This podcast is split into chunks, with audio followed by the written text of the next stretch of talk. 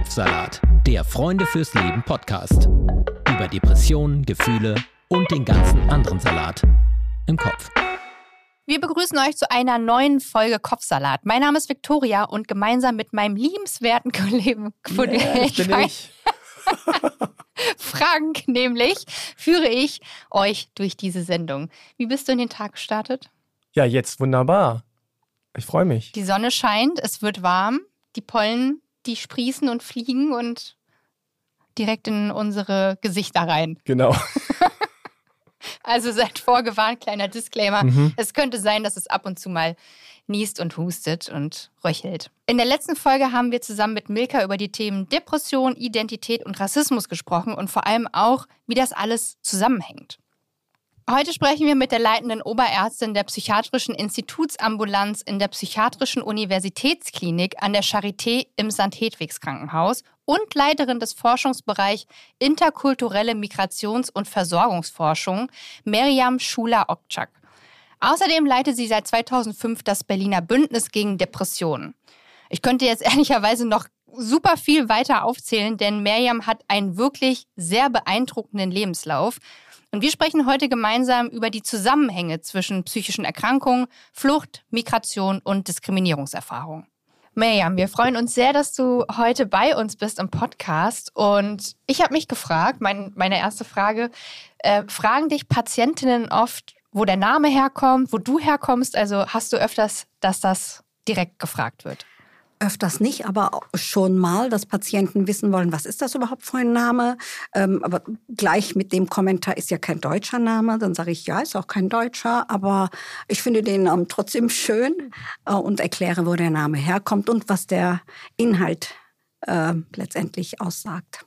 Wo kommt der Name denn her? Ähm, Mariam heißt übersetzt Maria, nichts anderes außer als Maria oder Miriam im Hebräischen. Mhm. Ähm, ich glaube, der Name Maria ist uns allen bekannt und das ist eben die ähm, orientalisch bzw. türkische Version Mariam.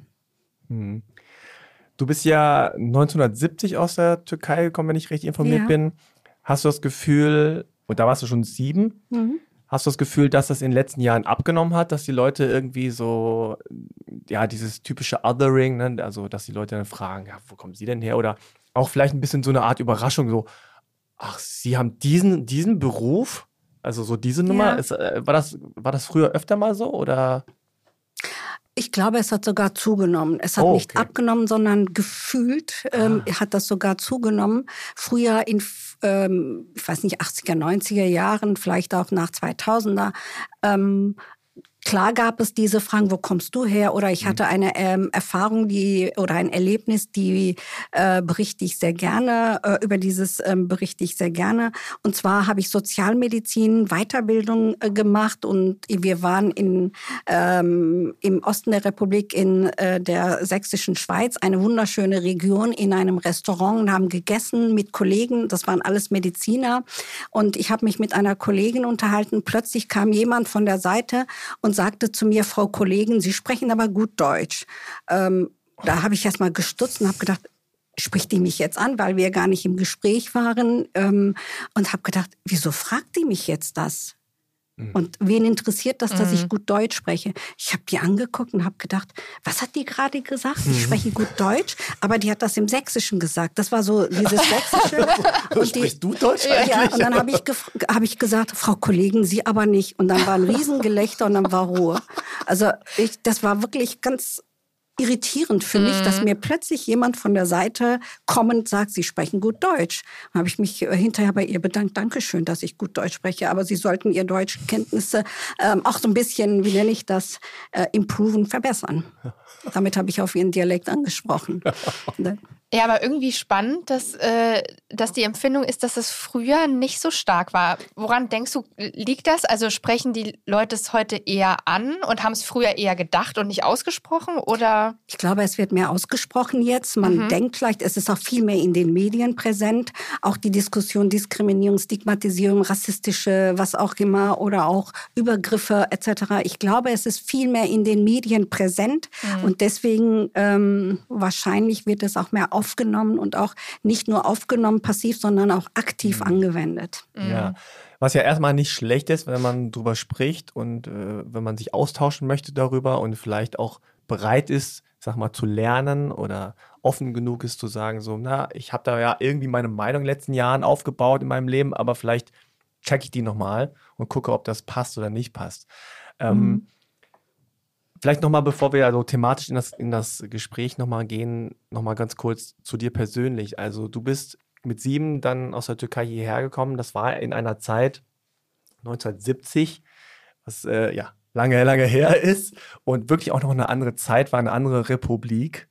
Äh, was waren so deine Erfahrungen? Also ich nehme an, dass du auch relativ früh so übersetzen musstest für deine Eltern ja. und als ja. Kind lernt man ja unglaublich schnell eine Sprache, die Eltern kommen da nie hinterher. Also ich? Ich erinnere mich, dass ich Ja und Nein sagen konnte, als ich in die Schule gekommen bin, Grundschule. Und ich weiß nicht, wie schnell, ich, ruckzuck hatte ich die Sprache gelernt. Ich erinnere mich gar nicht, wie das mhm. passiert ist, aber es passierte einfach, es geschah einfach von selbst.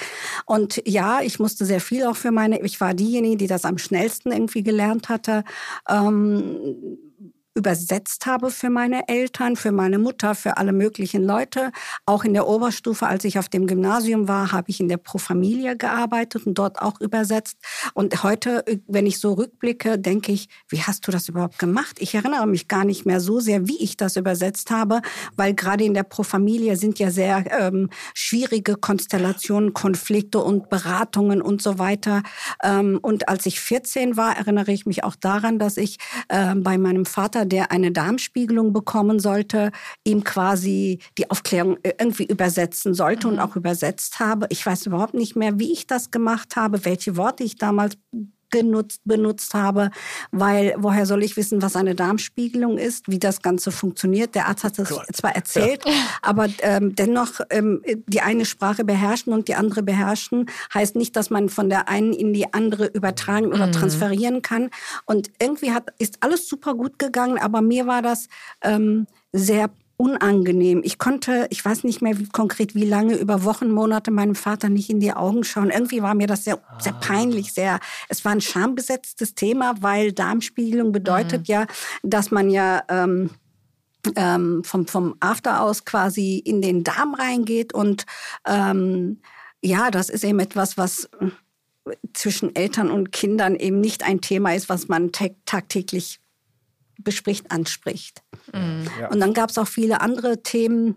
Ähm, auch in der Schule habe ich für andere äh, übersetzt. Also ich habe auch nicht nur mündlich, sondern auch schriftlich die ganzen Briefe geschrieben. Ja, da äh, auch in der Schule, später mhm. im, Gymna äh, Gymnasium, sei schon, im Studium war ich auch eine Studentin, die gedolmetscht hat. Ja, ist schon Wahnsinn, was man so auch als junger Mensch dann leisten muss. Also dann die Darmspiegelung äh, zu übersetzen, also das, was der Arzt dann sagt oder die Ärztin, zu übersetzen, deinem Vater, das ist ja auch ein Machtverhältnis, was nicht so in Anführungszeichen mhm. normal ist. Äh, das ist eine massive Überforderung. Genau. Also ich fühlte mich so mhm. überfordert und überlastet. Ich habe ähm, ich habe es irgendwie gemacht, aber ähm, ich hatte, es gab gar keine andere Alternative. Mhm. Zumindest dachten wir damals. Mhm. Und ähm, deswegen hat man im Prinzip auch die ganze, nicht nur Macht, sondern auch die Verantwortung mir auf die Schultern genau, gelegt. Druck einfach, ja. ja. Wenn ich falsch übersetzt habe, hätte, äh, das hätte ja mhm. Konsequenzen gehabt, auch wenn ich äh, nicht vielleicht direkt verantwortlich bin, aber indirekt ja schon. Und was ich glaube, was man nicht vergessen darf, ist, man kriegt ja auch Emotionen mhm. anders ab. Das heißt, wenn der Vater oder die Mutter sich aufregt ja. und sagt so, was ist das für ein Mist hier, warum soll ich das machen, warum soll ich da die mhm. Adresse reinschreiben, diesen, das, dann kriegt das ja nicht die Person ab, sondern das kriegst erstmal du ab. Dann ja. musst du das ja so, also du stehst da wirklich als Vermittlerin dann mhm. auch ja. da. Ne? Ja. Ist auch so. Als Knautschzone dann auch ein bisschen. Knautschzone ja. auch. Ja. Und das mit jungen Jahren. Und ich meine, du hast gerade gesagt, du hast für Pro Familia mhm. übersetzt, da warst du ja noch Schülerin. Äh, in der Oberstufe, ja. ja. Da war ich so, ja, wie alt war ich da? 17, 18, 19, irgendwie so um den Dreh rum. Was hast du da gemacht? Also wie kamst du da rein? Über, äh, ich bin da reingekommen, ich glaube, über einen Lehrer, der da irgendwie Bekannte hatte mhm. und die suchten. Und äh, unser Lehrer wusste, dass ich da ähm, auch Türkisch kann. Mhm. Ähm, dass das halt eben nicht dieses normale Türkisch, ich habe ja nicht viel Türkisch gelernt, nur eben das, was in der Familie gesprochen wurde. Ähm, ja, dann bin ich irgendwie da reingekommen und die brauchten dringend jemanden.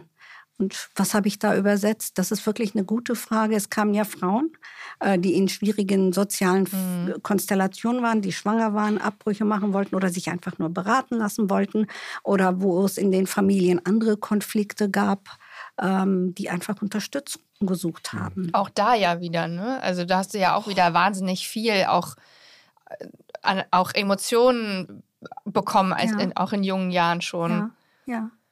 Ja. Ja, überhaupt diese, diese ganze Gemengelage zwischen Emotionen auf der einen Seite und wirkliche familiäre Probleme und Alltagssorgen. Mhm. Und auf der anderen Seite diese ja sehr kalte Behördensprache und Gesetze. Und, und das muss man ja auch erstmal alles so thematisch zusammenkriegen. Das ist also schon so im, Nachhinein, im Nachhinein denke ich, ähm, war das keine gute Idee von der Pro Familie, einfach Leute zu nehmen, die nicht professionell dafür ausgebildet sind. Nicht nur, weil man das inhaltlich nicht vielleicht gut und richtig transportieren kann, sondern auch, weil man die Betroffenen alleine lässt. Mhm. Das heißt also, wenn ich da irgendwelche ganz schwierigen Dinge da mhm. äh, hin und her übersetze, vielleicht übersetze ich gar nicht richtig, vielleicht mache ich da auch mhm. Fehler etc. Also ich transportiere das auch nicht richtig und das, was inhaltlich auch gesagt wird, das lastet ja auch auf mir. Also ich hatte null Betreuung. Ähm, so rückblickend denke ich, war das echt mutig von mir, das zu machen. Und ich würde es auch niemandem empfehlen, ohne entsprechende äh, Qualifizierung und ohne entsprechende wirklich Möglichkeit der Besprechung im Anschluss. Mhm. Also dass man Supervision oder irgendeine andere Art Unterstützung im Anschluss bekommt. Ich habe ein bisschen Geld dafür bekommen. Ich weiß jetzt nicht mehr, wie viel das waren. Das war im Taschengeld. Ähm, deswegen habe ich es auch gemacht. Ähm, aber ich glaube, dass das mich auch schon beeinflusst hat, warum ich das mache heute, was ich eigentlich, mhm. ja, ähm, letztendlich ausgesucht habe, ausgewählt habe.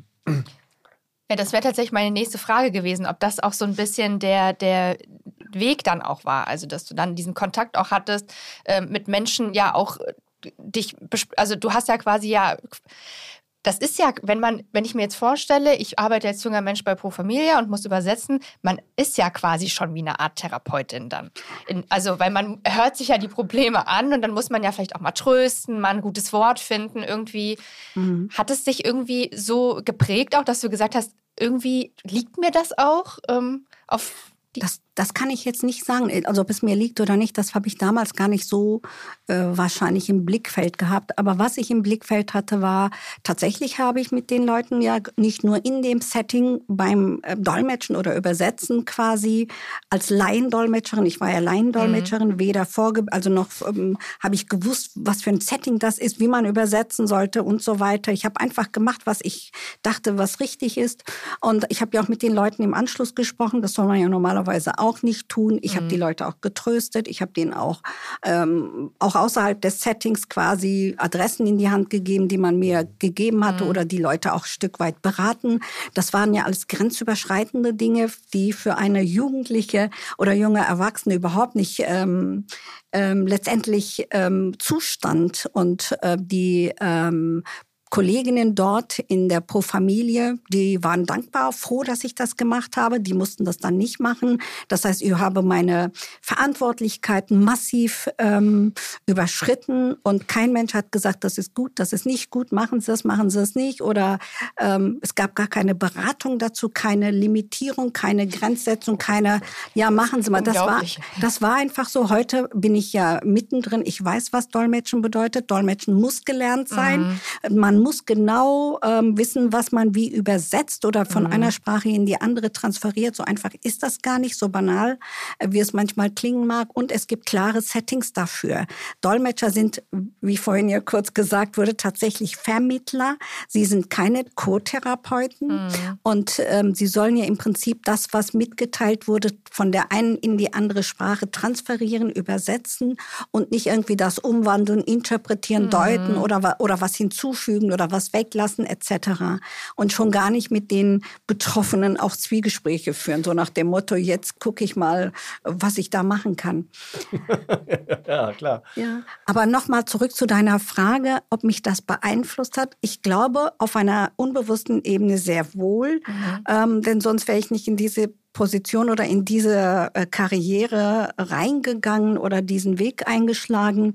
Ähm, ich habe eine zweite Erfahrung gemacht, das war Anfang der 90er Jahre in der Psychiatrie, als ich 93, 94 so in die Psychiatrie kam. Ähm, um meinen, eigentlich wollte ich ja meinen Facharzt für Neurologie machen und bin dann in der Psychiatrie so sozusagen hängen geblieben. Ich wollte immer Neurologin werden. Mhm. Ähm, ich bin ja auch Neurologin geworden, aber auch Psychiaterin und bin auch in der Psychiatrie jetzt tätig. Da habe ich ganz viele Menschen getroffen, die ähm, der deutschen Sprache nicht mächtig waren, denen es wirklich schlecht ging, die Leid hatten, die auch in Krisen waren etc. Und es war einfach so, dass da sich nun ja, es gab diese Zugangsbarrieren und ähm, es wurde wenig dafür getan. Und da habe ich gesagt, das kann es doch nicht sein. Mhm. Und habe dann also angefangen, da mehr und mehr diese Betroffenen zu unterstützen, zu betreuen. Und plötzlich kamen nicht nur die türkeistämmigen Patientinnen zu mir, sondern auch russischstämmige, arabisch, ähm, ich weiß gar nicht, aus Griechenland, aus allen. Spricht also ganz, rum. Hat sich, genau, hat sich mhm. rumgesprochen, weil die, ähm, das hat sich rumgesprochen. Ich kann nicht Russisch, ich kann nicht Griechisch. Es hat sich rumgesprochen, dass ich da irgendwie ähm, offen bin für die, dass ich die entsprechend entgegennehme. Und wir haben dann durchgesetzt, dass wir auch mit Dolmetschern arbeiten konnten und irgendwie versucht, die Kosten dafür ähm, ersetzt zu bekommen, etc. Das war schon ähm, eine riesen Versorgungslücke. Und da habe ich gedacht, das kann es nicht sein, da muss was passieren. Und bin mhm. auch genau in diese Lücke reingegangen. Ja, Lücke. Also ich überlege gerade, manchmal im Nachhinein ist es ja schwer zu sehen, ob jemand etwas in dir schon gesehen hat, was du selber vielleicht noch gar nicht wusstest? Also, dass du da irgendwie so eine gute Hand hast oder ein, gutes Gespür hast für, für Menschen. Man setzt da vielleicht auch nicht jede Jugendliche hin, so pro Familie. Auf der anderen Seite war es auch vielen wahrscheinlich auch egal nach dem Motto, naja, die kann Türkisch, die sprechen Türkisch, fertig.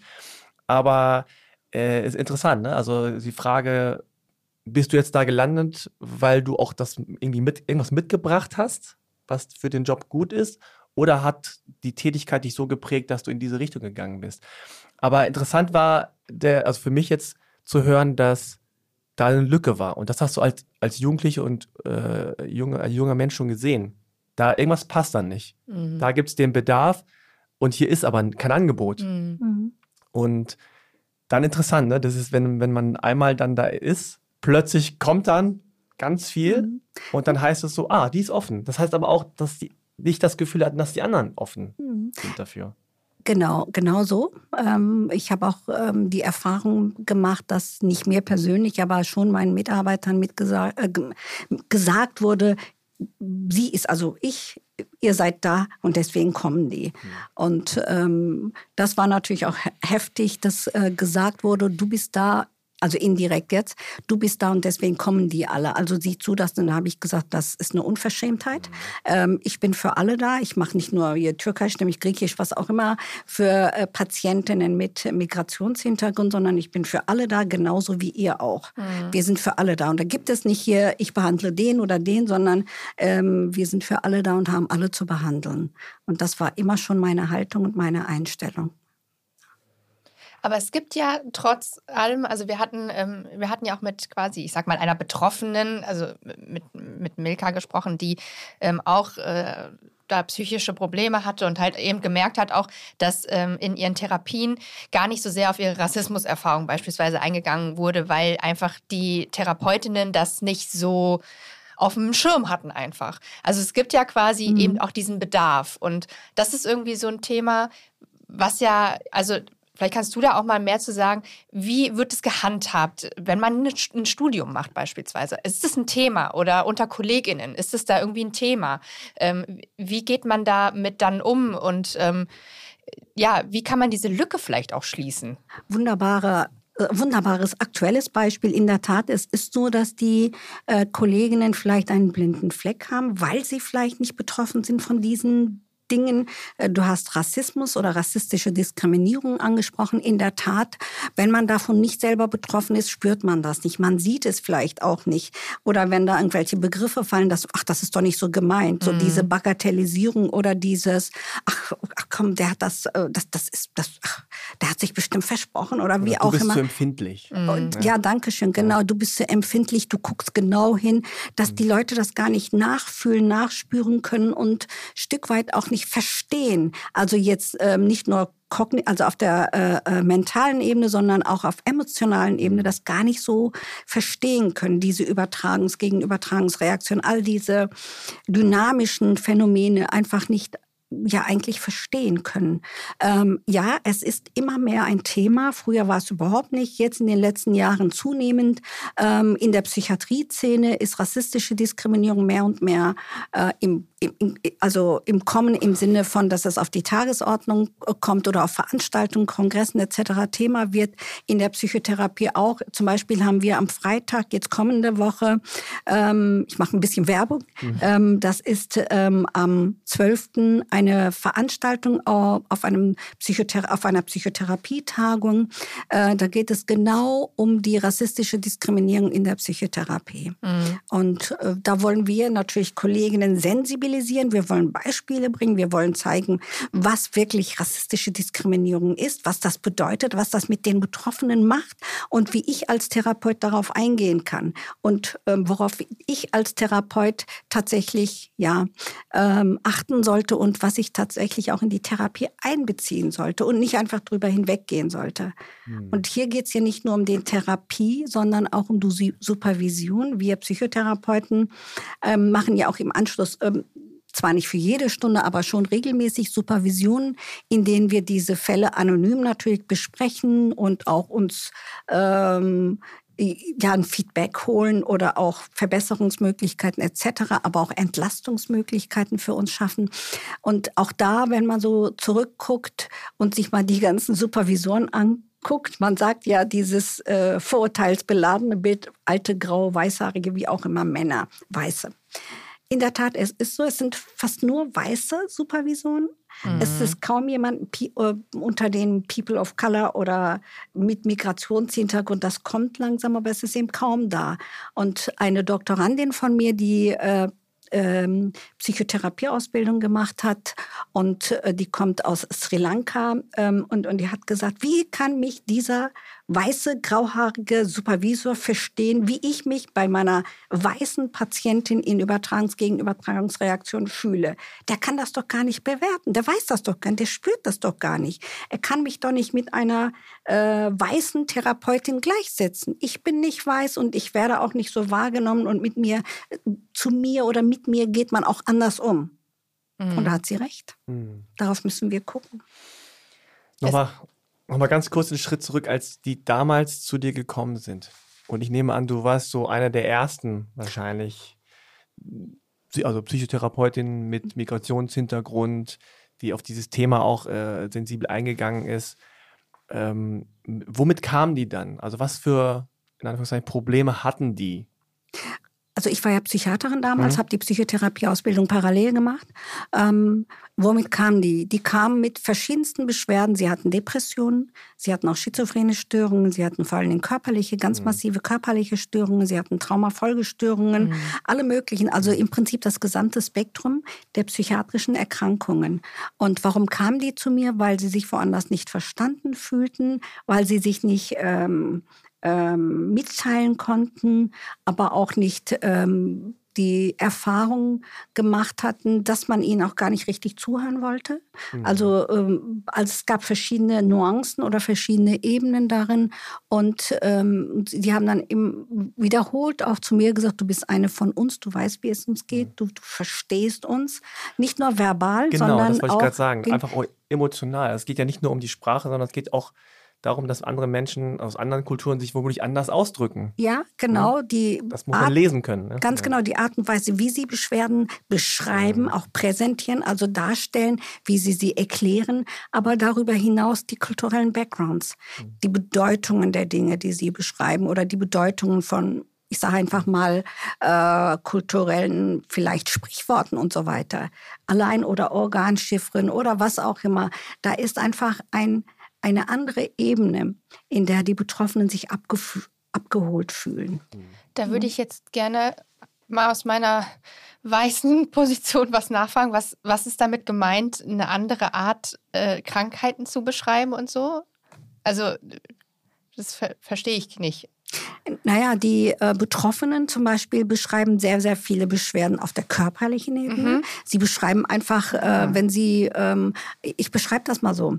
Ein Kollege hat mal ähm, bei Schmerzbeschwerden im Rückenbereich Folgendes beschrieben.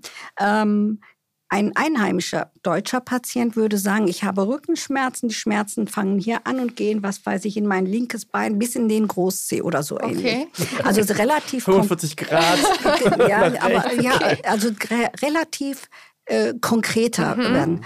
Äh, er meinte, dieser Kollege, ähm, türkeistämmige Patienten, ich verallgemeinere jetzt, aber das ist nur zu, Zuspitzung, mhm. natürlich ist das nicht bei allen so, neigen eher dazu zu sagen, ich habe Rückenschmerzen, die fangen hier irgendwie an, die ziehen nach oben und nach unten, naja, ein bisschen mehr in das linke Bein als ins rechte. Aber die haben vielleicht beide Patienten oder Patientinnen haben den gleichen organmedizinischen Befund, nämlich meinetwegen ein Bandscheibenvorfall in Höhe, was mhm. weiß ich, äh, Lendenwirbel, äh, Körper 4 und 5 auf der eher linken Seite.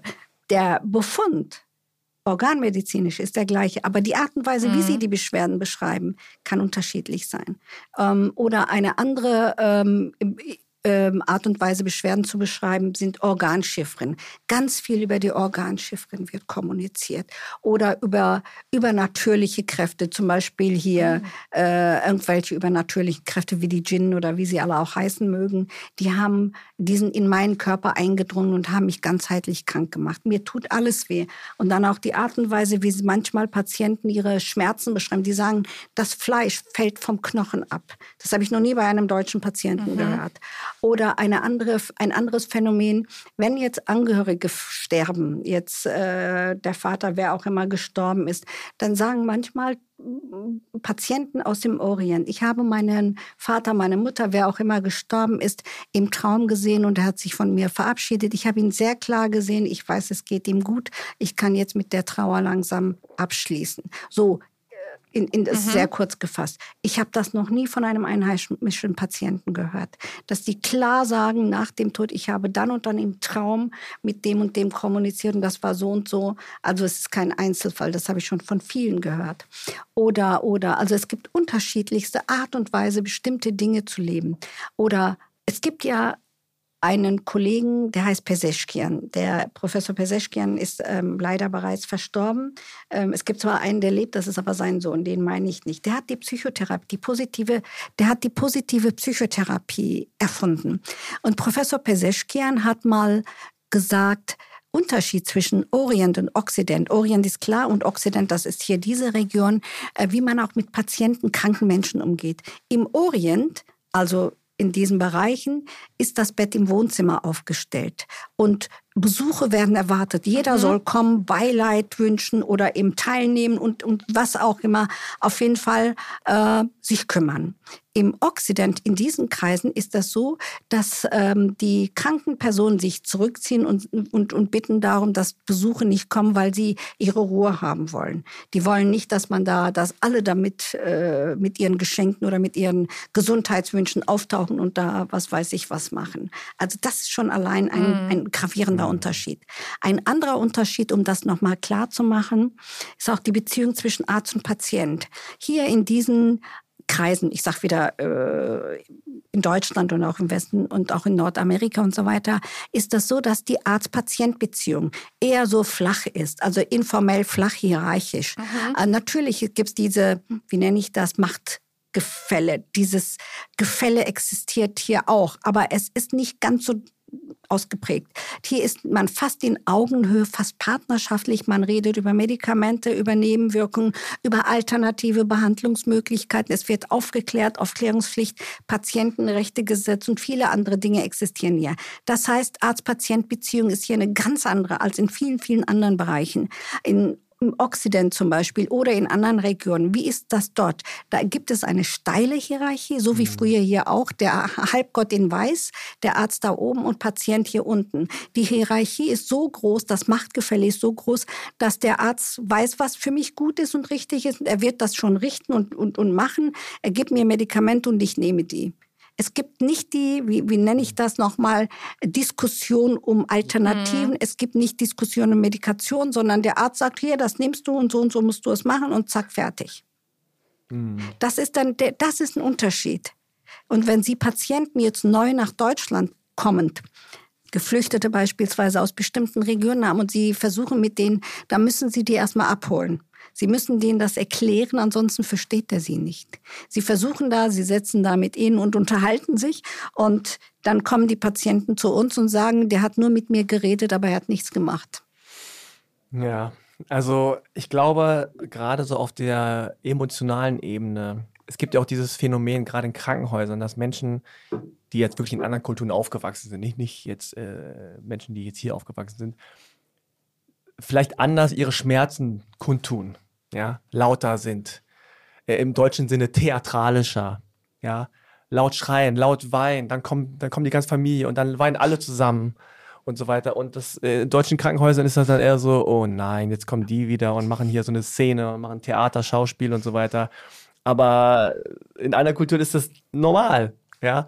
Richtig. Und es gibt also nicht nur Unterschiede, glaube ich, also gerade jetzt, was, was so Therapie angeht oder so das ja auch nochmal. Also auf der anderen Seite gibt es vielleicht auch Kulturen, wo das noch tabuisierter ist, als es in Deutschland ist, wo es ja auch schon tabu ist, überhaupt sich Hilfe zu suchen bei psychologischen, psychischen Problemen. Hm, Stigma. Ja? Hm. Genau, und äh, du hast ja vorhin gesagt, es kommen viele mit körperlichen Beschwerden. Und witzigerweise oder interessanterweise, im Deutschen ist es ja auch so, in den anderen Sprachen natürlich auch, dass man sagt, mein Herz ist gebrochen oder ich habe die Nase voll. Oder äh, Stein im Magen. Stein im Magen. Im, Im Deutschen gibt es das ja auch Brust total. Oder so, ne? Also ja. so, dass man die Kehle abgeschnürt. Genau, also ja. eigentlich körperliche genau. Beschwerden, aber dahinter steckt ein emotionales mhm. Problem. Oder das sind Organschiffen auch, ne? Ja, genau. Mhm. Das ist halt super spannend, weil das ja immer auch, äh, also es ist kein Zufall. Wenn, wenn man sagt, ich habe die Nase voll, dann ist das was anderes als mein Rücken tut weh. Mhm. Ne? Also rein also vom, vom Problem, was dahinter liegt, mhm. sozusagen. Ähm, also, aber vielleicht noch mal ganz kurz. Also, du bist ja in der äh, interkulturellen Migrations- und Versorgungsforschung. das ist ein großes Wort, deutsches Wortmonstrum. Aber was verbirgt sich dahinter? Also, wo, welche Probleme geht es da vor allem? Geht es da um Rassismus? Geht es da um, um Heimweh? Geht es da um Traumata, Identität äh, oder all diese Themen wahrscheinlich mhm. auch? Ja, ähm, primär geht es natürlich darum zu sehen, dass wir äh, für alle da sind. Interkultur zwischen inter heißt ja zwischen den Kulturen und ähm, auch diese äh, Verzahnung etc. Primär geht es darum, dass wir die psychische Gesundheit von Menschen mit Migrationsfluchthintergrund etc. erfassen wollen, mhm. weil die sind nicht überall in gleichen äh, Prävalenzen vorhanden, die sind nicht ähm, in äh, die Belastungsfaktoren, Risikofaktoren, äh, Auftretenswahrscheinlichkeiten etc. sind sehr unterschiedlich.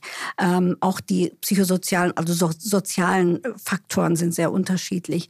Wir wollen natürlich uns auch befassen mit, Psych äh, mit, mit Zugangs Zugangsbarrieren. Mhm. Also es gibt ja unheimlich viele, ich hab, wir haben ja schon einige besprochen, zum Beispiel die Verständigung ist ja eine massive äh, äh, Zugangsbarriere, aber auch Ablehnung von, zwar nicht direkt, aber schon Ablehnung von Patienten mit Migrations- und Fluchthintergrund, weil man keine Zeit hat, keinen Termin hat, was auch immer. Aber in Wirklichkeit steckt da was anderes dahinter. Aber auch Ablehnung von Patienten aufgrund von ich bin überzeugt davon, auch aus rassistischen Gründen heraus. Das wird man nie offen so sagen, weil wir Ärzte, wir Mediziner sind ja auch Teil der Gesellschaft. Ich glaube nicht, dass wir reingewaschen sind, dass wir wirklich, wie nenne ich das noch einmal, ähm, das zu Hause lassen, sondern wir haben es ja, wir haben ja auch unsere Vorurteile äh, etc. Ich denke schon, dass all diese Dinge eine Rolle spielen eben in der Migrationsversorgungsforschung, aber auch bezüglich der diagnostischen Möglichkeiten. Eben weil wir ja wissen, die Beschreibungen der Beschwerden sind anders, äh, müssen wir gucken, wie können wir das erfassen, was die Betroffenen sagen und wie kriegen wir das in die Diagnosekriterien hinein und wie finden wir einen Weg, um Patienten oder Menschen aus ganz anderen kulturellen Kontexten wirklich ähm, richtig zu diagnostizieren und auch die entsprechenden Behandlungsmöglichkeiten eben vorzuschlagen. Wie kriegen wir das hin? All das gehört zu dieser Migrationsversorgungsforschung oder auch bei Geflüchteten. Einfach zu gucken, was haben, woher kommen natürlich die Menschen, äh, wie geht es ihnen psychosozial in den Wohnungssituationen, was haben sie alles erlebt, wie sieht die aktuelle psychische Situation aus, ähm, wie kann ich da Diagnostik machen, wie kann ich die behandeln und so weiter und so weiter. Also es ist ein riesen Thema. Natürlich geht es da auch um, äh, klar, psychische Störungen haben wir erwähnt. Wir interessieren uns natürlich bei der Versorgungsforschung auch um Gender-Aspekte, um ähm, Diversität. Äh, die Gesellschaft ist mhm. ja divers. Wir haben ja äh, Intersektionalität ist auch ein Thema. Also das ist ganz breit aufgestellt. Und wir machen äh, Versorgungsforschung. Wir machen natürlich in diesem Bereich auch Versorgung. Das heißt, wir behandeln Patienten, aber wir machen auch Forschung und wir sind in der Lehre tätig, was mhm. mir auch sehr wichtig ist. Und da sind wir ähm, an der Charité wirklich großartig aufgestellt im Vergleich zu manchen anderen.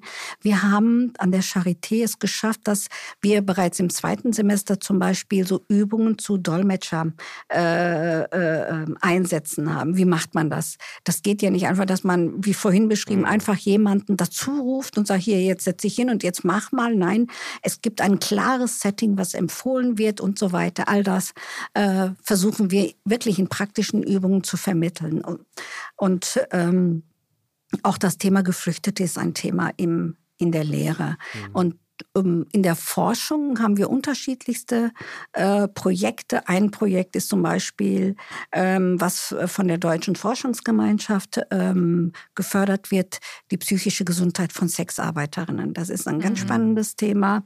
Ähm, wir sagen ja immer, na ja, das ist ein, ein, ein, ein ähm, dieses Milieu, da ist ja weit weg von uns. Das ist überhaupt gar nicht mhm. dem so, weil ähm, ob die Statistiken stimmen oder sind nicht, das kann, mag ich jetzt nicht ähm, beurteilen, aber ich habe in einem Bericht gehört, dass etwa täglich ähm, zwei Millionen Männer eine mhm. äh, Prostituierte aufsuchen, täglich.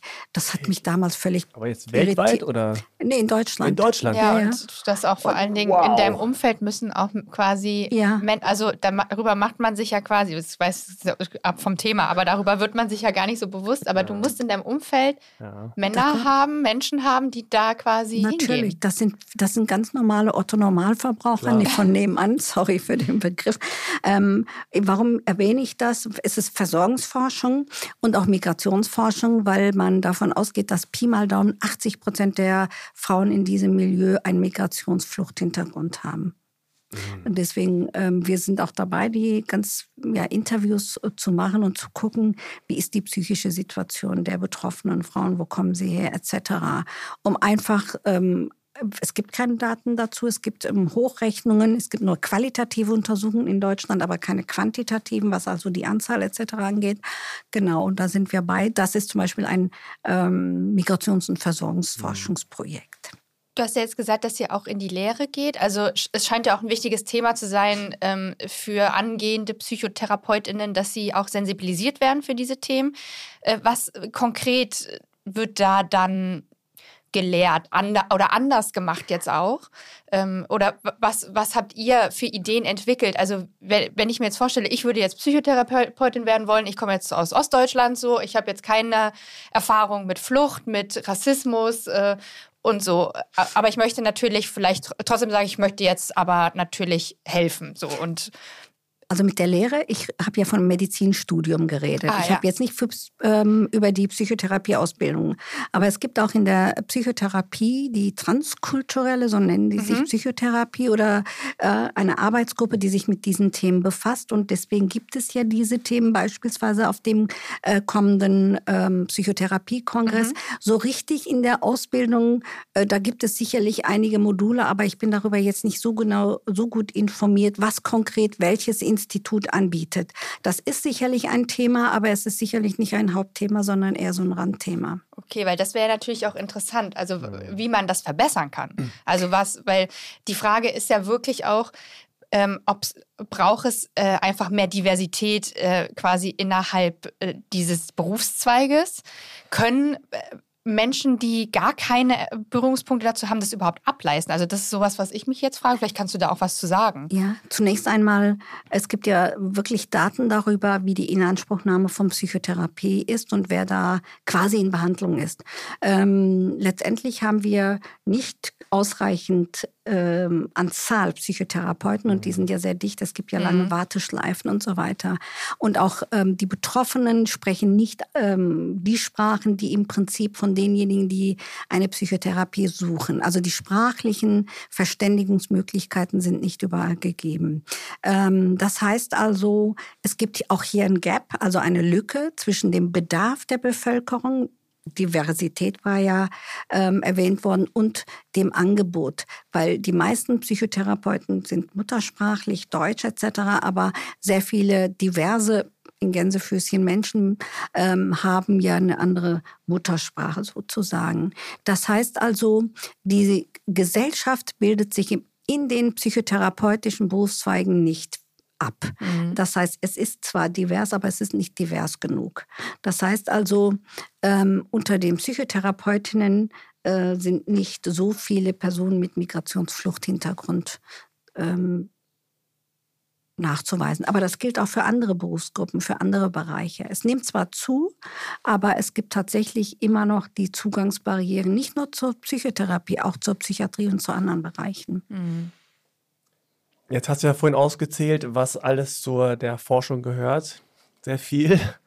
Und äh, mein Eindruck ist jetzt so rein emotional, das ist so eine riesen Baustelle, man weiß gar nicht genau, wo soll man anfangen. Also einerseits fehlen Zugänge, aber die fehlen generell insgesamt, ne, zur Psychotherapie vor allem. Dann gibt es nicht genug Leute, die das ab, also die das auffangen können. Die müssen erstmal ausgebildet werden. Ja, in der Ausbildung gibt es vielleicht schon Zugangsbarrieren. ne? Also wer kommt da überhaupt rein? Also wenn man rund, also wer studiert, dann sagt man, okay, wer ist eigentlich auf dem Gymnasium gewesen und so weiter. Also äh, dann gibt, gibt es von Themen her, okay, es gibt Flucht, es gibt intergenerationales Trauma, äh, es gibt Migration, es gibt so jetzt in meinem Falle, wo man sagt, ich bin hier in Deutschland geboren, aufgewachsen, aber ich sehe anders aus. Dann gibt es wieder andere Probleme, die meine Eltern nicht hatten. So, bin ich jetzt Deutsch oder bin ich jetzt dies?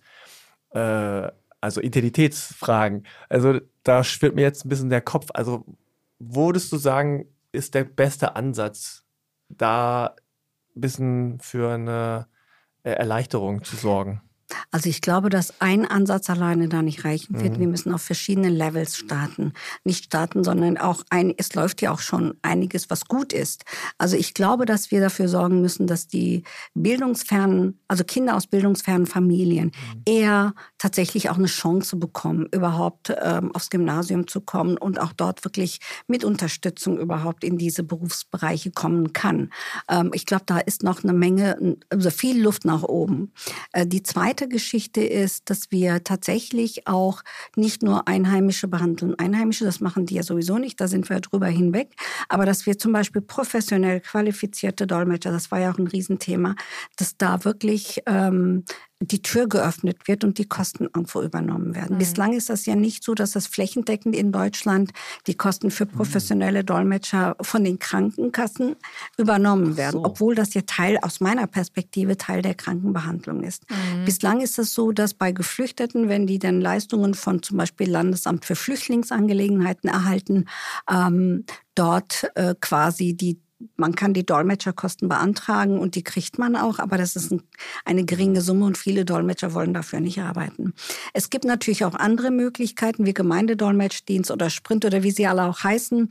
Ähm, die ähm, muss man aber bestellen und die Kosten natürlich bezahlen. Und da gibt es keine äh, Kostenübernahme oder äh, Kostenabsicherung. Das wäre eine großartige Sache, wenn man wenigstens hier diese Tür öffnen würde. Parallel muss man tatsächlich, ich weiß nicht, wie das gelöst werden kann, ob man das über Kontingente, ich habe ich weiß es nicht, man muss drüber reden, tatsächlich auch Optionen den Betroffenen mit entsprechenden Backgrounds auch ermöglicht. Also das wären auch Optionen, also Dolmetscherkosten, mehr Zugang zu den Ausbildungen, Förderung von ähm, Betroffenen aus bildungsfernen Familien etc. Das heißt also, letztendlich muss man auf Deutsch gesagt Geld in die Hand nehmen. Mhm. Vor allen Dingen in dem Bereich ja eh sowieso schon ein schwieriges Thema. Ähm wir haben ja von wir haben ja von Barrieren gesprochen, die ja die psychische Gesundheit oder unsere, unser unser Wellbeing, unsere mhm. ähm, ja unser Wohlfühl Gefühl oder uns überhaupt beeinträchtigen. Das ist ja nicht nur ähm, was in, in der Therapieszene so, das ist ja in der Bildung so, das ist in der mhm. Arbeitsmarktszene so, das ist im Wohnungsmarktszene so. Da ist ja überall diese, ich sag mal, Ungleichbehandlung.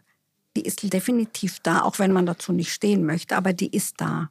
Und das ähm, ist ein gesellschaftspolitisches Problem. Ein, das ist ja strukturelle Diskriminierung. Und wir wissen ja, dass Diskriminierung auf verschiedenen Levels stattfinden kann. Interpersonell zwischen zwei Menschen. Es kann natürlich in einer Institution auch sein, dass man eine Kultur der Institution hat und sagt, hey, wir wollen eigentlich wenig.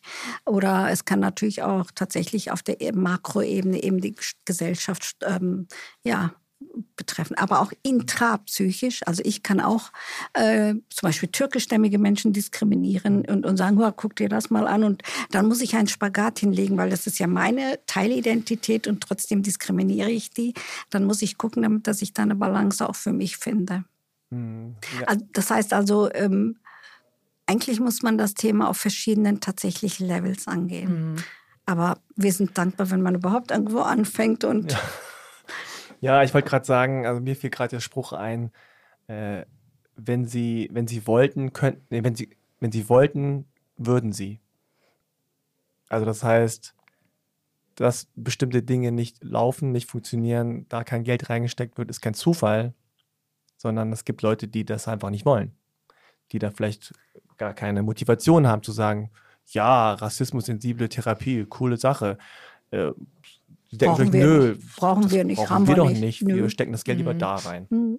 Also, eine neue Autobahn für Berlin.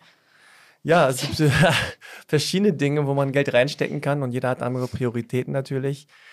Ähm, mhm. Das ist natürlich auch ein Problem. Also da fängt es ja auch schon an, ne? hast du Korrekt. ja gerade angesprochen. Also es gibt auf, also Diskriminierung bzw. Benachteiligung oder auch Rassismus auf ganz verschiedenen Ebenen. Und da erstmal zu gucken, so auf welcher Ebene ist das, passiert das gerade? Also man kann ja auf allen Ebenen betroffen sein. Mhm. Man kann natürlich intrapersonell, es kann auch interpersonell, ich kann ja auf allen Ebenen ja. betroffen sein, auf dieser Mikro-, Meso- und, und Makroebene. Und was auch überhaupt nicht viele auf dem Schirm haben, sind ja auch diese täglichen Mikroaggressionen, immer diese täglichen, ja. wie nenne ich das auf Deutsch, Stiche, mhm. sodass man ähm, das kann sogar so weit gehen, dass die Betroffenen, wenn das eine noch ein, so, so ähnlich wie wenn ich einen Tropfen in ein Glas reinpacke, noch einen Tropfen noch und dann läuft es über und irgendwann können die Menschen echt krank werden. Die können Bluthochdruck entwickeln, die können, äh, denken Sie auch an ganz viele People of Color, zum Beispiel in den Staaten, die übergewichtig sind. Und ähm, die haben ganz, ganz viele haben ganz massive Diskriminierungserfahrungen ähm, ähm, und die futtern ganz viel in sich hinein. Das heißt also, sie essen und essen und essen. Oder es kann so weit gehen, dass diese Mikroaggression tagtäglichen ähm, Stück weit ja auch in Trauma münden können. Die können, die Betroffenen können Albträume haben, die können diese Übervigilanz haben, diese Überwachheit, so immer auf halb acht Stellung passiert wieder was. Mhm. Immer, ähm, immer der Radar ist immer an. Richtig, der Radar ist ab und die können nicht abschalten und nicht äh, wirklich relaxen. Und das kann so weit gehen, dass ich dann wirklich Traumafolgestörungen, also Symptome entwickle. Ähm, und das sind ja so diese subtilen Dinge, die man na, was ist denn dabei? Na, und es ist doch nur ein kleiner, ach, der hat das doch gar nicht so gemeint. Und einmal, zweimal, ständig. Und da äh, sind wir auch noch ziemlich blind. Da hatten wir auch mit Milka drüber gesprochen und ähm, genau, genau um diese. Es gibt ja so, ich sag mal, ein ganz groß, eine ganz große Lücke, im, auch im Verständnis von, ich sag mal, Rassismusbetroffenen und Nicht-Rassismusbetroffenen, äh, dass Menschen, die nicht von Rassismus betroffen sind, das nicht verstehen, dass das quasi zu etwas führt, dass der kleine Scherz, der kleine Seitenhieb, dass der mit nach Hause genommen wird, dass darüber eine Woche nachgedacht wird. Und wir hatten auch über das Thema Selbstwert und Selbstwertgefühl gesprochen. Kannst du da vielleicht irgendwie auch nochmal, vielleicht nochmal was dazu sagen, um auch nochmal dafür zu sensibilisieren, dass mhm. man nicht immer darauf bestehen muss, Sachen sagen zu dürfen, nur weil man sie sagen darf oder weil es jetzt, weil man denkt, dass es witzig ist, auch wenn man darauf hingewiesen wurde, dass es nicht witzig ist. Dass es wirklich auch ein, eine Auswirkung haben ja. kann. Ich finde das unsensibel, wenn Menschen das tun, wenn sie wissen, dass äh, äh, ähm, dass man sowas nicht sagen sollte und trotzdem es tun, nur weil man es sagen darf. Ähm, das ist auch Verletzung des anderen. Das tut ja auch ganz schön weh. Das ist rücksichtslos. Das ist verantwortungslos aus meiner Perspektive und äh, das ist Egoismus. Also egoistisch reagieren. Ach, das ist doch nicht so schlimm. Nimm's doch nicht so ernst und du bist ja so sensibel, mhm. so empfindlich. Ähm, so ist das doch gar nicht gemeint und so weiter. Und damit verletzt man aber den anderen und der andere nimmt das mit und das arbeitet in dem Jahr. Und beim nächsten Mal ist dann dieser Betroffene halt auf Halb-Acht-Stellung. Gucken, ob wieder was kommt, weil ähm, diese ähm, Menschen, die sich das herausnehmen, weil sie denken, das darf man doch, das ist doch hier, wie war das nochmal, Meinungsfreiheit mhm. und so weiter, ähm, die machen es dann weiter, weil es doch nicht so schlimm. Und ähm, ich glaube, dass da die Betroffenen mal ein bisschen zurecht, ähm, wie nenne ich das denn, informiert werden sollten, dass das eben nicht so ist, sondern dass sie damit anderen Menschen wehtun. Mhm. Und wenn sie das nicht einmal machen, nicht zweimal, wie vorhin erwähnt, es kumuliert, es sammelt sich ja an. Und, und dann passiert das, was wir ja gerade auch besprochen haben. Die anderen Menschen kriegen Magenschmerzen, mhm. denen geht es schlecht, die kriegen Bluthochdruck, ich weiß nicht was alles. Und vermeiden sogar vielleicht Begegnungen mit diesen ähm, egoistischen Menschen. Am Arbeitsplatz kann das auch sehr schwierig werden, dass man dann auch irgendwann mal, wenn man da so viel abbekommt, plötzlich nicht mehr zur Arbeit kommen mag. Und es kann auch so weit gehen, dass man wirklich, ich sag mal, in der Tat, ähm, ich will nicht sagen, äh, sich äh, äh, kündigt, aber wirklich die Leistung nicht mehr erbringen kann, weil man ständig auch auf mhm. halb acht Stellung ist, kommt wieder was oder ihr kriegt, muss ich schon wieder was hören und, und sich vielleicht auch immer mehr zurückzieht mhm. und vielleicht gar nicht mehr kommt. Ich meine, diese Sensibilisierung für diese kleinen Stiche, für diese Alltagsrassismus-Momente, ähm, die ist ja in den letzten Jahren erst sehr stark äh, gewachsen, äh, sowohl auf der weißen Seite als auch auf der Seite, die davon betroffen ist. Mhm. Bei vielen, in Anführungszeichen, geht ein Licht auf und sagt, ach, krass, das war bei mir auch so. Ich, das ist ein Teil von mir. Also es besteht ja auch also generell nicht nur in dem Bereich, generell auch im, im psychologischen äh, Bereich, glaube ich, ist es so, dass man immer das Gefühl hat, da muss was Großes passieren, wie mm. Tod oder mm. äh, Flucht. Und dann hat man sozusagen ein Recht darauf, das behandeln mm. zu lassen. Dann ist ja klar, dass man da ein Trauma davon ist ja auch eine Flucht gewesen und so schlimm. Aber so, dass diese, diese kleinen Stiche, die so unsichtbar, subtil passieren übers Leben, irgendwann in irgendwas kulminieren und man selber dann auch immer zurückgespiegelt bekommt, das ist nicht die, die, Gesellschaft, das ist nicht der Rassismus, das bist du. Ja, ja, du bist genau, genau. du bist schuld. Ja, ja, genau. So, du bist anders. Und äh, man selber das Gefühl hat, das hatte ich zum Beispiel persönlich auch. Hm. Habe ich denn überhaupt das Recht oder ist das nicht lächerlich, wenn ich zur Therapie gehe, weil, also ich habe doch eigentlich keine Probleme. Da kam niemand im, im Baseballschläger und wollte mich verprügeln. Da hat jetzt keiner ganz, ja, das eine Mal, okay, ja, da so ein bisschen, okay, da auch mal, klar, aber es sind also kleine Sachen, ist so alles nicht so wild. Aber in der, in, in der Gesamtheit, so, ist dann was. Und also jetzt nur so als Beispiel äh, kann ich mich ja auch nehmen. Mhm. Ich habe immer das Gefühl, also ich hatte, ich habe lange das Problem, oder ich habe immer noch das Problem, dass ich so diese Wutausbrüche habe. Diese äh, explosionsartigen, so, wo kommt das her? Und ich frage mich selbst manchmal, wo kommt das her? Mhm. Also ich frage mich dann in der Situation, das war jetzt nicht die Situation, die mich dazu gebracht hat, sondern es war eine Reihe von irgendwas anderem. Aber da ist auch noch was anderes hinter, also intergenerational. Kann, kann durchaus ja. sein. Das ist eine Reaktivierung oder im Prinzip ist das so eine Art Triggersituation genau. wahrscheinlich, was irgendwas hochholt genau. und dann geht es irgendwie. Und dann ist auch die Frage, warum triggert mich das? Warum betrifft das man, selbst? Ja, also ist, muss man gucken, das ist keine Frage an dich, ja, ja. generell, aber da, da bin ich jetzt auf der Suche, aber trotzdem war ein, ein Leben lang in mir drin dieses, warum bin ich dann, warum bin ich so? Warum bin ich eigentlich ein entspannter, äh, freundlicher Mensch, aber dann plötzlich so, macht so und dann sehe ich aber plötzlich in koreanischen Filmen zum Beispiel, ah, dasselbe Muster, ganz oft. Also wenn man koreanische Serien guckt oder Filme, mhm. gibt es immer Momente, wo die explodieren. Mhm. Und dann merke ich, ach so, vielleicht hat das auch damit zu tun, mit dieser Hierarchisierung der Gesellschaft in Korea und so weiter. Also ich will nicht so viel über mich reden, aber als Beispiel. Das kann auch Lernen Modell sein. Sie ja. haben gesehen, wie, äh, du hast gesehen, wie andere reagieren in so einer Situation, also macht man das auch. Also kann also, verschiedenste. Verschiedene Dinge, aber es hängt auch damit zusammen, wie meine Geschichte ist und meine mhm. Herkunftsgeschichte ist. Aber, und das hat ja. aber lange gedauert, bis ja. das erstmal so, ah. Ja, das ist gut, dass man da mal vielleicht eine Erklärung dafür hat, mhm. warum das so ist. Aber das mit der lebenslangen, ähm, mit dem Einstecken von diesen Mikroaggressionen tagtäglich oder wie auch immer, das ist ja, wenn man bereits in der Kindheit damit konfrontiert ist, wie in der, im Kindergarten, in der Schule. Kinder können ja manchmal ganz schön gemein sein, mhm. ähm, wenn da oder Mobbing-Erfahrungen und und und. Das macht was mit den Betroffenen. Das behindert deren, deren Entwicklungen, auch die Hirnentwicklung. Das macht echt viel mit denen auch später. Sie in der Entwicklung der Identität, Entwicklung der äh, der Persönlichkeit etc. Ähm, insofern ist das äußerst wichtig, da genauer hinzugucken, was ist da gewesen.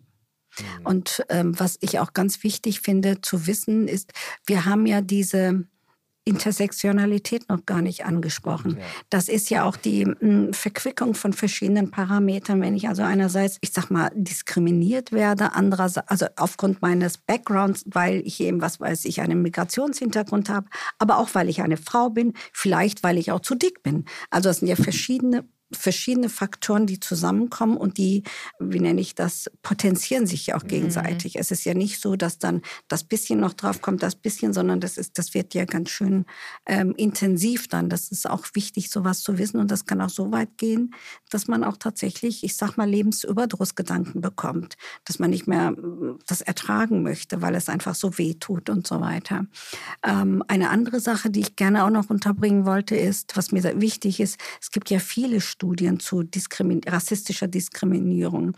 Viele Studien im Ausland, in Deutschland kommen jetzt einige, äh, sind ein paar auch gemacht worden. Ähm, in England hat man eine ähm, Studie gemacht und hat festgestellt, dass ähm, wenn man eine Querschnittsstudie macht, also eine Studie, die jetzt zu einem bestimmten Zeitpunkt einmal durchgeführt wird, erfasst man ja den Zustand von diesem Zeitpunkt. Ähm, man hat gesehen, dass ähm, wenn man Langzeituntersuchungen macht, also drei Jahre später nochmal, dann kommen ja add-on andere Erfahrungen dazu. Und man hat festgestellt, dass diese verschiedenen Erfahrungen, rassistische Diskriminierungserfahrungen kumulieren und aufeinander bauen. Es ist nicht so, dass das weg ist und dass die Auswirkungen quasi dieser kumulativen rassistischen Diskriminierung deutlich ähm, ausgeprägter sind, als wenn ich das zu einem Querschnitt zu einer bestimmten Zeit untersuche. Heißt übersetzt, dass man, ähm, wenn man solche Untersuchungen macht, auch Längsschnittuntersuchungen machen sollte. Also im Verlauf nochmal gucken sollte, wie entwickelt sich das weiter. Mich würde jetzt tatsächlich interessieren, äh, wenn also was ist, wie die Behandlung auch aussieht. Also wenn ja da jetzt Patientinnen äh, kommen, die sagen wir mal eine Depression bekommen haben, einfach auch aufgrund von Diskriminierungserfahrungen so und ähm, die, die, diese Diskriminierungserfahrungen, die gehen ja vielleicht gar nicht weg. Also man muss ja irgendwie trotzdem hier dann stattfinden und wird wahrscheinlich trotzdem damit konfrontiert. Aber wie sieht dann diese Therapie aus? Da geht es ja wahrscheinlich auch um, wie geht man damit um? Und, mhm. aber mhm. es kommt immer auf die Schwere der Depression an. Also es gibt ja leicht, mittel, schwergradige mhm. Episoden. Ähm, ich äh, will jetzt nicht so detailliert in die therapeutischen Interventionen eingehen, aber es hängt wirklich davon ab, ähm, wie psychotherapiefähig die Betroffenen sind. Mhm. Das heißt also, schwere depressive Episoden müsste ich erstmal möglichst versuchen, mit Medikamenten so weit zu bringen, dass der Betroffene therapiefähig ist. Also wenn er keine Ausdauer hat, wenn er nicht konzentrationsfähig ist etc., mhm. dann kann ich mit ihm keine Psychotherapie letztendlich so machen. Und ansonsten ist es tatsächlich Mittel der Wahl die Psychotherapie und da geht es tatsächlich zu genau wie auch bei dir, mhm. zu gucken, was ist da überhaupt gewesen, welche Auslöser gibt es. Manchmal gibt es ja auch bestimmte äh, Ereignisse, auf die man das vielleicht beziehen könnte, zum Beispiel Verlust von Verwandten mhm. oder auch eine Beförderung kann also tatsächlich eine depressive Episode äh, auslösen oder es im familiär was weiß ich, Veranlagung ähm, kann eine Rolle spielen, aber auch die Erfahrungen, die man machen musste, auch Diskriminierungserfahrungen, rassistische Diskriminierung. Und dann muss man einfach gucken, was ist da genau gewesen, wie ist dem Menschen ergangen und genau spiegeln und daran arbeiten, dass man beim nächsten Mal bewappneter ist dagegen, dass man wirklich auch zum einen sich wehren kann, aber auch selbst bewusster wird und auch, ähm, auch wirklich Strategien für sich äh, entwickelt, um diese ähm, Wahrnehmung besser zu verarbeiten und auch Feedbacks zu geben. Also mhm. es ist dann nicht in einer Sitzung, nicht in zwei, das kann also eine ganz schön langwierige Behandlungsmaßnahme sein. Und natürlich, manchmal ist es auch so, dass Selbsthilfegruppen, also die Aktivität, was man aktiv wird, das kann auch ganz schön hilfreich sein. Drüber sprechen, das ist ja auch äh, hier der Fall, dass man drüber redet. Und allein beim äh, drüber reden reflektiert man ja auch in der Therapie beispielsweise. Äh, und man kann dann gucken, was mache ich beim nächsten Mal, wenn das wieder passiert? Wie gehe ich da vor? Manchmal ist das auch ganz hilfreich, wenn diese Diskriminierungssachen dann, dass man einfach auch zur Antidiskriminierungsbeauftragten geht und das meldet, dass man mhm. aktiv was oder auch Anzeigen erstattet. Ähm, manchmal ist das leider so, dass man konfrontiert wird damit, naja, die Bagatelle. Aber so bagatellisierend ist das gar nicht, mhm. weil das mhm. macht ja was mit mir. Es macht mich ja ähm, es verletzt mich, es, es, äh, es macht mich ja auch krank. Und es hat auch was mit mir zu tun. Wie stark bin ich? Wie habe ich Ressourcen? Habe ich ähm, Coping-Strategien? Damit hängt das ja auch zusammen. Also wie kann ich meine Strategien, meine Ressourcen, meine Coping, meine Skills, also Fähigkeiten und so weiter stärken und mir selber helfen, aber auch künftig ähm, dann nicht da so unvorbereitet stehen und durchaus auch ähm, ich würde auch schon sagen, ja, durchaus auch sagen, stopp, du verletzt mich mhm. damit. Viele sagen, na, und das genau das will ich. Da muss man, ja, ist auch schwierig, da mhm. konkret zu sagen, jetzt gehst du dagegen an. Das, ja. das ja. ist dann auch anstrengend. Nicht nur anstrengend, sondern manchmal auch gefährlich. Ja, ja. das wollte ich gerade sagen. Es kann mhm. auch gefährlich sein. Manchmal ist das auch so, wenn man Zivilcourage leider mhm. zeigt, ist, kann das für einen auch sehr unangenehm werden. Und da muss eigentlich ein Ruck durch die Gesellschaft gehen mhm. und sagen, hoppla, das ist nicht gut, was wir machen. Mhm. Was mir gerade noch einfiel, was ich interessant fände oder finde, aus TherapeutInnen-Sicht. Also sagen wir mal, ich bin jetzt ähm, ein weißer alter Mann, bin Therapeut. Plötzlich, also für mich plötzlich, kommen jetzt ganz viele und, und berichten von bestimmten Erfahrungen, mit denen ich nicht so richtig umgehen kann. Also Rassismus oder äh, familieninterne Dinge, äh, Kulturen, die ich nicht kenne.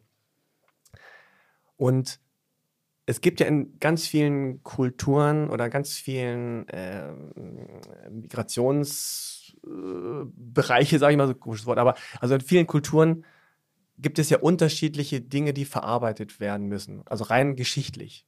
Sagen wir mal, jetzt Vietnamesen in Deutschland, das ist eine andere Geschichte als jetzt Koreaner in Deutschland.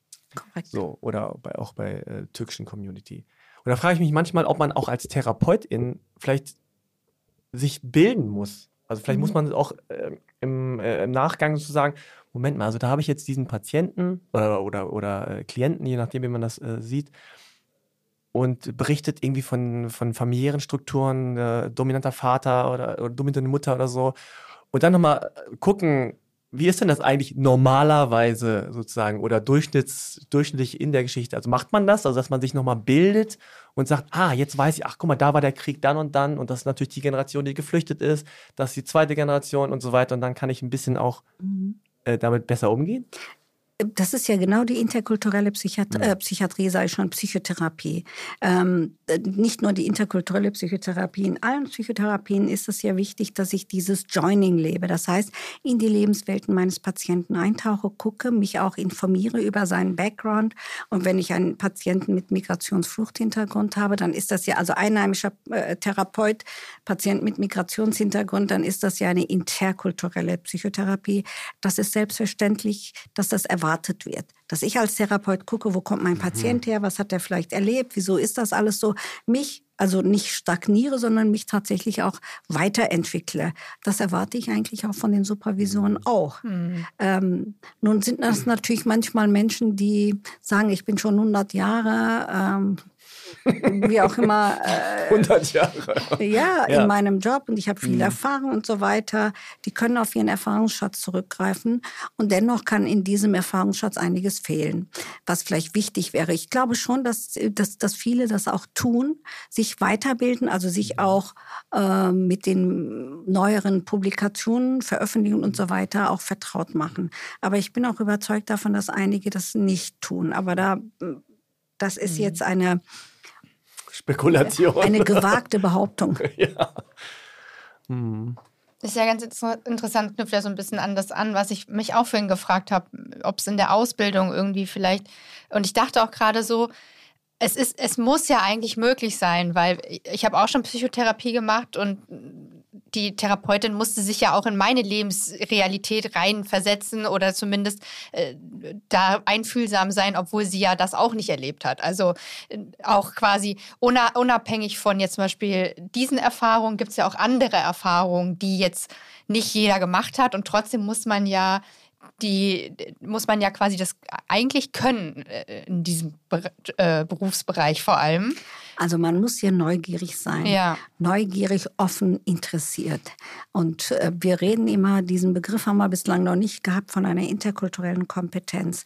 Das ist nämlich genau die Fähigkeit, nicht nur mit einem Dolmetscher arbeiten zu können, was mhm. wichtig ist. Eine zweite Skill ist auch tatsächlich ähm, ähm, die Fähigkeit, sich Informationen über die Backgrounds der Patienten ähm, einzuholen. Das heißt also Wissen über die Herkunftskultur beziehungsweise auch über die Geschichten in diesem Land, die den Betroffenen betreffen konnten, könnten. Und auch ähm, die Art und Weise, wie kommuniziere ich mit diesem Menschen. Wie, wenn ich jetzt einen mit, ich sag mal, weniger äh, Bildung mit meinen Fachbegriffen um die Ohren schlage, wird das wenig äh, fruchten. Das heißt, ich muss versuchen, meinen Patienten dort abzuholen, wo er ist, mich also auf sein Niveau ein bisschen auch ähm, anpassen. Und auch die Begrifflichkeiten, aber auch Beschreibungen etc., also die Art und Weise, wie ich mit dem Patienten spreche, kommuniziere, muss auch entsprechend hm, gelernt sein. Mhm. Das können ja Psychotherapeuten. Ähm, Davon gehen wir ja aus. Und ähm, ich denke schon, dass da die interkulturelle Kompetenz durchaus auch erlernt werden kann. Und auch in ähm, Supervision, interkulturelle Supervision sind manchmal auch ganz hilfreich, dass man mit Kollegen auch darüber redet. Auch Intervision, also mit Kollegen mhm. über Patienten anonym auch mhm. redet und, und, und sich beraten lässt oder sich austauscht. Das gehört eigentlich zum Alltag. Ja, gehört eigentlich zum Alltag und das Wort eigentlich äh, deutet schon an, dass natürlich der Alltag mhm. manchmal andere Barrieren hat äh, und, und, und Schwierigkeiten und dass dann das womöglich auch zurückbleibt, beziehungsweise vielleicht auch in der, ich sage mal, Auswahl, in Anführungszeichen, der PatientInnen oder KlientInnen, man sagt so, ach, dann nehme ich doch lieber ja. jemanden, der in meinem Kulturkreis ist. da Weniger Barrieren mitbringt. Ja. Da muss ich nicht mich anstrengen, da muss ich mich nicht informieren, da muss ich nicht, das kenne ich alles. Mhm. Und äh, also nur noch mal ganz kurz, äh, ich kenne viele BPOC, die einerseits sagen, entweder ich möchte da wirklich auch einen Safe Space haben und ich möchte jemanden haben, der mich versteht. Das muss jemand sein mit äh, auch ja BPOC. Mhm, bei mir war es auch so, ich wollte jemanden tatsächlich mit koreanischem Background, habe ich auch gefunden und es war in dem Sinne auch gut, weil ich wusste, dass dieses ganze, mhm. ganze Ecke, sage ich mal, fällt weg. Mhm. Und wenn der dann sagt, nee, nee, das ist es nicht, dann kann ich dem auch glauben, weil ich Vertrauen habe, dass der mich versteht, ohne mhm. dass ich es erklären muss. Mhm. Und ich musste auch bestimmte Dinge einfach nicht erklären. Ich musste aber sagen, naja, das ist, Voraussetzung, das ist, das ist da. Du weißt schon, ich bin mhm. der Größere, ich bin der Hyong, also das heißt großer Bruder. Mhm. Dann sagt er, ja, ja, ich, ich weiß, ich bin auch einer. Und dann, dann muss ich es nicht erklären. Und er, der weiß genau, was damit äh, eingeschlossen wird als großer Bruder. Was anderes ist großer Bruder in Deutschland als großer Bruder ist, da. Äh, in vielen Kulturen, ja. ja genau. Ja. Und da muss ich nichts erklären. Und das hat mich erleichtert und hat auch irgendwie ein anderes Vertrauensverhältnis geschaffen. Ähm, was nicht, nicht heißt, dass er dann eine bessere äh, Therapeut ist gleichzeitig, ne? aber es heißt dann trotzdem, diese, diese Ebene, die ich in meinem ganzen Leben immer habe, die fällt jetzt hier womöglich mal weg. Mhm. Das, das, ist die therapeutische Beziehung, ja, die wirkt. Mhm. Ne? Ähm, das ist genau das, was auch, warum ähm, manche Betroffenen zu Muttersprachlern wollen. Also zu Kolleginnen, mhm. Kollegen, die wirklich aus dem gleichen Background kommen und viele Dinge eigentlich Voraussetzungen sind. Ich muss das nicht erklären, das ist da. Die, ich muss nicht alles erläutern, warum das so ist, warum Zwangsverheiratung, warum vielleicht auch nicht, warum es mhm. da und so. Das alles wissen die. Mhm. Das ist, äh, das ist die, der Anteil, ähm, existiert, aber es gibt auch einen anderen Anteil von Betroffenen, die gerade eben nicht, genau, ja, weil stimmt. sie mhm. äh, zum einen befürchten, dass sie vielleicht diskriminiert, stigmatisiert werden, weil manche Themen vielleicht schambesetzt sind. Wenn ich das in der Muttersprache mit jemandem bespreche, vielleicht verurteilt er mich oder beurteilt er mich oder oder oder. es finden so ähnliche äh, äh, Beziehungsstrukturen statt wie zu Hause. Zum Beispiel so, könnte ja? sein, mhm. ja. Ähm, also es ist sehr unterschiedlich. Mhm. Aber was wir konkret wissen, ist, dass muttersprachliche Behandlung eigentlich besser wirkt. als eben interkulturell, mhm. also in der Sprache, in der zweiterlernten Sprache. Ja. Das ist äh, richtig. Oder mit Einsatz von Dolmetschern. Aber die wirken auch. Das ist schon mal ganz wichtig mhm. und gut. Ja. Ich könnte jetzt noch 5000 Fragen stellen. Ich finde es super spannend. Oh, ich habe noch Zeit. ich, finde, ich finde vor allem einfach, darüber denke ich die ganze Zeit nach, so schlimm eigentlich, dass wir darüber sprechen, über Therapien und Krankheiten auch, die ausgelöst werden, äh, psychische Leiden, die ausgelöst werden durch Verhalten von anderen. Also es gibt ja diesen Spruch, dass man zur Therapie gehen muss, weil andere Leute nicht zur Therapie gehen, so, also wegen der Familie und so weiter, ne? Aber dass das quasi ja auch so vermeidbar wäre, wenn wir einfach, also nicht alles natürlich Krieg, Trauma und so, das natürlich nicht. Ähm, in dem, im dem Sinne. Doch, doch, Krieg ist auch vermeidbar. Na, auf jeden Fall, ja. Ich ja. meine jetzt nur, äh, jetzt hier. Als einzelne Person kann man es genau, also, vermeiden. vor allen Dingen auch so, wie wir als Gesellschaft eben mit diesen Themen umgehen. Also als Gesellschaft meine ich jetzt auch so als, als weiße deutsche Gesellschaft äh, mit dem Thema Rassismus umgehen, Diskriminierung umgehen. Das wäre vermeidbar. Also viele Sachen wären vermeidbarer. Ich möchte aber auch unterstreichen, dass Diskriminierung, rassistische Diskriminierung nicht nur zwischen Weißen und anderen mhm. gibt, sondern auch innerhalb der anderen Gruppierungen gibt es die ja. Also was weiß ich, People of Color mit türkischstämmigen, ja. was weiß ich, oder türkisch, russisch, keine Ahnung, wie sie alle ja, heißen. Alle oder mhm. genau, also dass es auch inter, innerhalb der Gruppierung auch diese äh, Ressentiments, Vorurteile, mhm. schablonenhaftes Denken und Diskriminierung etc. existieren. Ja. Ja, ich meine, es ist ein guter Schritt in den letzten Jahren, glaube ich, gewesen, dass es ein Thema ist, was ich sag mal, och, ich muss mal Anführungszeichen setzen, aber weil ich keine besseren Worte finde, aber therapiewürdig ist. Ja, ich glaube, vor 20 Jahren hätte man noch gesagt, ja, der hat irgendwas zu mir gesagt und dann so, ja und? So, so, wo ist das Problem? Und heute kann man sagen, nee, das ist nicht, erstens nicht cool und zweitens, ich verstehe, dass es dir damit nicht gut geht und auch diese Mikroaggression, also allein schon vor fünf Jahren, glaube ich, ist dieses Wort nicht so häufig gefallen wie, wie jetzt. Und es gibt immer noch viele, die nicht wissen, was das ist oder die auch nicht mm, das nachempfinden können. Mhm. Aber es ist immerhin gut, dass wir uns in diese Richtung bewegen, mhm. dass wir das als Problem erkennen und auch als Problem erkennen, was weiter reicht, als jetzt, dass man sich in dem Moment mal kurz schlecht fühlt. Wir haben ja, ich bin ja auch im Vorstand der European Psychiatric Association und wir hatten eine Task Force. Mhm. Da ging es um Racism and Mental Health and uh, the Role of Mental Health Professionals. Also wir haben rassistische Diskriminierung, psychische Gesundheit und die Rolle der, äh, der, der, der äh, Menschen, die im Gesundheitssystem arbeiten, nochmal analysiert. Wir haben da auch Leitlinien oder Empfehlungen heraus äh, ähm, gearbeitet und auch publiziert, wo wir sagen, in der Klinik, in der Forschung, in der Lehre und so weiter sollte man das und das machen. Und das finde ich großartig, dass das zum Thema wurde dort und auch weiterhin ist. Und auch die Deutsche Gesellschaft für Psychiatrie, Psychotherapie, Psychosomatik und Nervenheilkunde beschäftigt sich mit dem Thema, was ich auch großartig finde.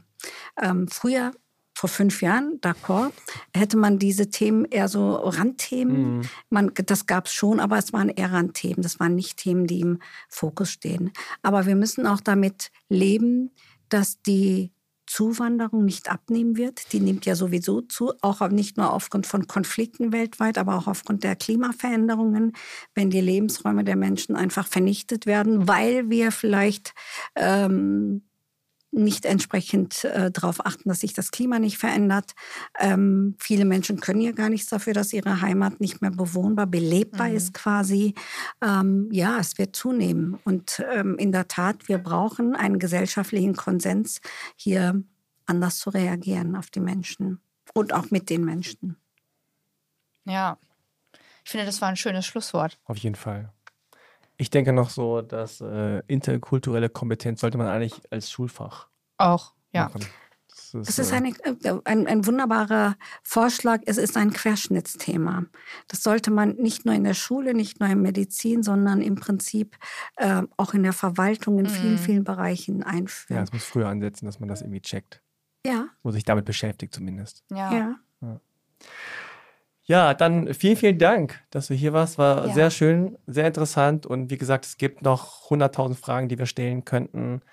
Um, aber wir haben leider nicht die Zeit dafür. Aber danke, dass du da warst. Danke für deine Arbeit ja, in den letzten ich, Jahrzehnten. Ja, auf jeden Fall. Ich, ich, danke euch. Sehr beeindruckend auch. auch ich danke euch für euer Interesse und auch für dieses Thema, das Thema ausgewählt zu haben.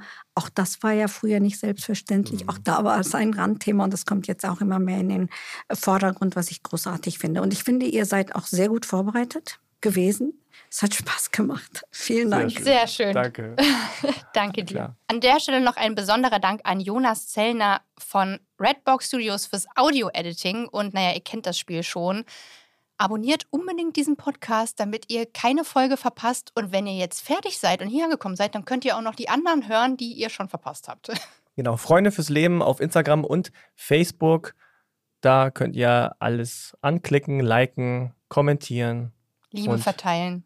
Liebe verteilen und weiterempfehlen. Okay, dann tschüss. Tschüss. Tschüss. Wenn ihr euch nicht sicher seid, ob ihr selbst unter einer Depression leidet oder Freunde, Verwandte und Bekannte, dann geht zum Hausarzt. Infos zu weiteren Anlaufstellen und Krisenberatungen findet ihr auf der Homepage von Freunde fürs Leben auf frnd.de. Dort könnt ihr den Verein und damit auch diesen Podcast mit Spenden unterstützen. Dieser Podcast wird als Projekt der Deutschen Depressionsliga e.V. im Rahmen der Selbsthilfeförderung durch die DAK Gesundheit gefördert. Wenn euch unsere Themen interessieren, dann hört doch auch mal in den anderen Podcast von Freunde fürs Leben rein. In Bar Talk spricht Moderator Markus Kafka mit prominenten Gästen über schwierige Themen wie Depressionen und Suizid aber auch über Lebensfreude, Inspiration und die Reise zu sich selbst. Bar Talk gibt's überall, wo es Podcasts gibt und auf der Homepage von Freunde fürs Leben unter frnd.de/slash podcast. Was glaubt ihr denn, was ihr seid? Verdammt nochmal. Verrückt oder sowas? Ihr seid es nicht. Kopfsalat. Der Freunde fürs Leben Podcast.